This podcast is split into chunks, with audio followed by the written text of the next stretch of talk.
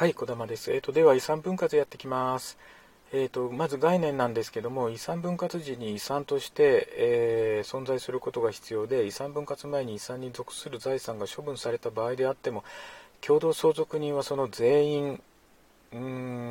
当該処分した共同相続人を除いた全員の同意により、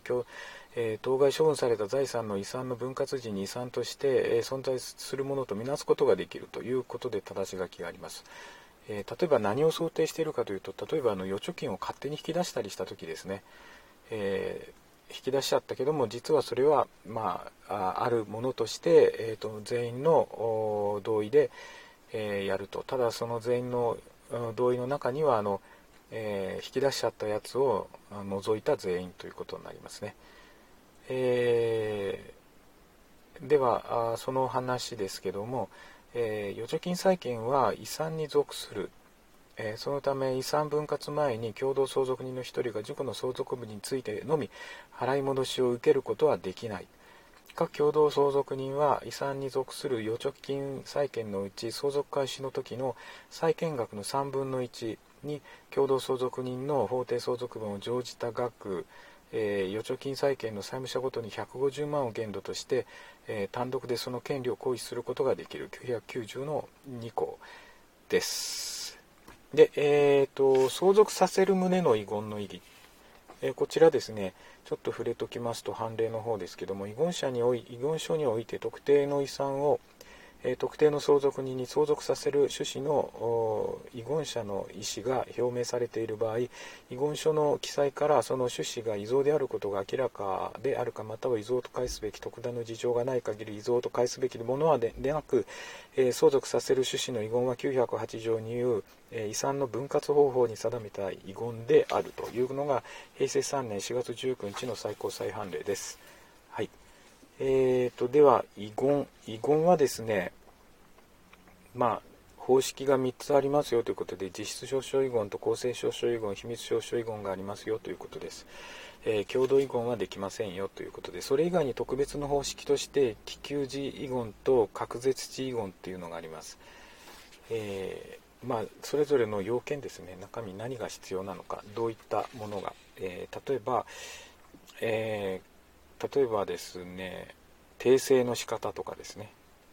えー、実証書遺言ですねする場合は遺言者は全文日付氏名辞書しこれに印鑑を押さなければいけないんですけどもえーと、目録については辞書しなくてもいいんですよということですね。ただ、目録の全部のページに署名し、印をしな押さなきゃいけないよと。で、えーと、もし過失その他変更の時ですね、えー、ここを変更した旨を付記して、えー、特にそれに署名してかつ、えー、印を押さなければいけないと変更場所にですね。これあの署名も印も両方必要だっていうところですね、えになります。あと公正証書遺言もちょっと触れときますと、え証人2人以上の立ち会いがあること遺言者は遺言の趣旨を交渉人に公示すること。え交渉人が遺言者の公示を筆記しそれを遺言者及び証人に読み聞かせまたは閲覧すること、え遺言者及び証人が筆記の正確なことを承認した後各自これに署名し印をすること、え交渉人がその証書は1から4までに上げる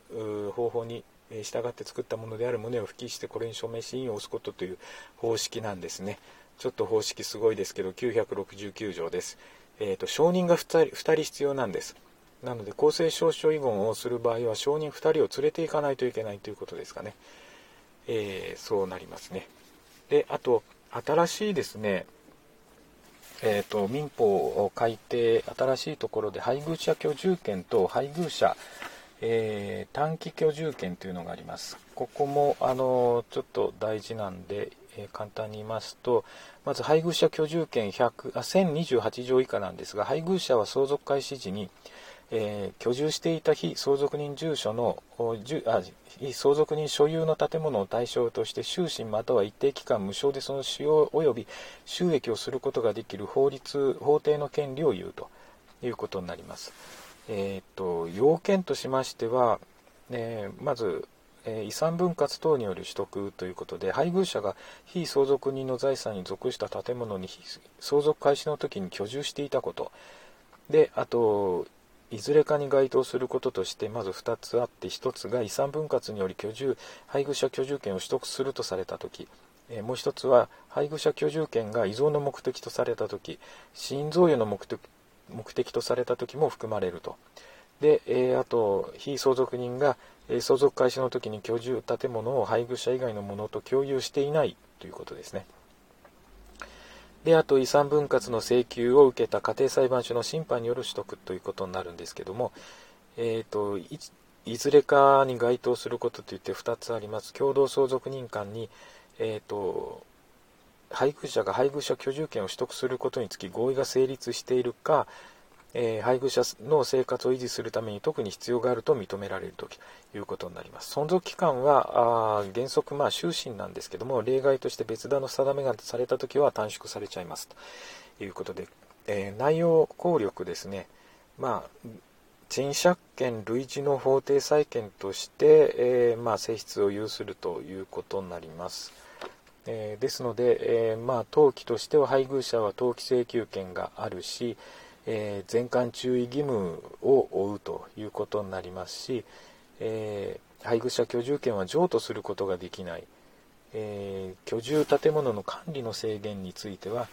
え居住建物の所有者の承諾を得なければ、え改築増築または第三者に使用収益させることができない、えあと居住建物の保存としては、え配偶者はあ使用収益に必要な修繕をすることができると、配偶者が相当期間内に修繕しないときは建物の所有者が修繕することができると。で、必要費として配偶者は居住建物の通常の必要費を負担すると。まあ、そういったもろもろのことがあって、まあ、賃借権類似ということになるんですね。はい、であともう一つの方ですね、1037条以下なんですが、配偶者短期居住権というのがあって、これはの配偶者が相続開始時に遺産に属する建物に居住していた場合遺産分割が終了するまでと短期間ですね、無償でその建物を使用することができる法定の権利ということで、まあ、まさに短期間なんですけども、配偶者が非相続人の財産に属した建物に相続開始の時に無償で居住していたことっていうのが要件になります。で、存続期間っていうのは、えー、これもちょっと覚えなきゃいけないんですね、きっと。配偶者は、えー、区分に応じて、えーと、無償で使用する権利を有するということで、ままず1つ目が配偶者を含む共同相続人間で、えー、遺産分割をすべき場合っていうのは遺産分割による居住建物の帰属が確定した日または相続開始の日から6ヶ月を経過する日のいずれか遅い方ですね、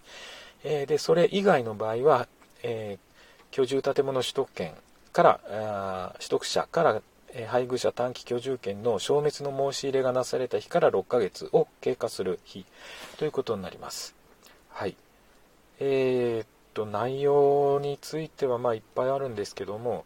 えー、まあ無償の使用権ということになりますかね。こちらも使用、こちらはですね、使用借地、えーえー、借権、使用借権類似ということになりますね。配偶者の具体的相続分には含まれないということになるんですけども、で登記はですね、えー、先ほどのとは異なって第三者対抗力を具備することはできないということになります。えーと、ちょっと違う点がですね、えー、いくつかありますのでそこも注意ということになりますね。はい。で、えーと、最後ですね、最後の最後、遺留分なんですけども、これあの、遺留分侵害学請求権って、ちょっと名前が変わりましたよね。遺留分はあの相続の場合に相続人のために相続財産の一部一定部分が留保されることを保障する制度ということになります。で要件としては遺留分権利者形定姉妹を除く法定相続人になります、えー、率というのは形定あじゃない、えー、直系存続のみが相続人であるときは3分の1その他の分は2分の1ということになります。でこれはですね放棄することもできるんですが相続開始前に遺留分を放棄するには家庭裁判所の許可が必要になるということですね。相続開始後の放棄は家庭裁判所の許可はいらないということです、はい、でえー、っとここまででよろしいでしょうか。えー、っと以上でですねえー、っと民法の方が一通り終わります。まあポイントだけ、えー、論点の中のポイントだけをあのかいつまんだ形にはなるんですが、えーと、以上ということで、えま、次回、えー、次回からはあの憲法に入っていきたいと思います。はい、お疲れ様です。